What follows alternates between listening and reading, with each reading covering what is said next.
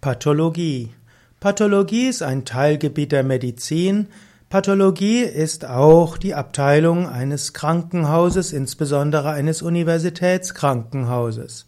Pathologie als Teilgebiet der Medizin ist die Wissenschaft, die sich beschäftigt mit der Beschreibung und Diagnose von krankhaften Vorgängen und Zuständen im Körper.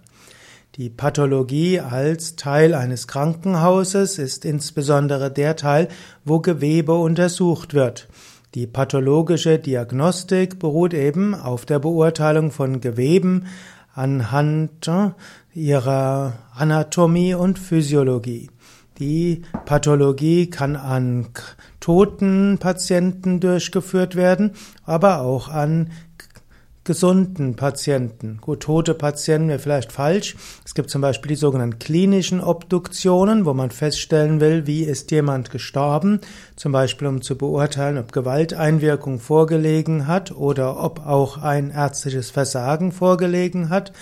Aber die Pathologie beschäftigt sich am meisten mit der Untersuchung von Geweben lebender Patienten, also die sogenannte Biopsie.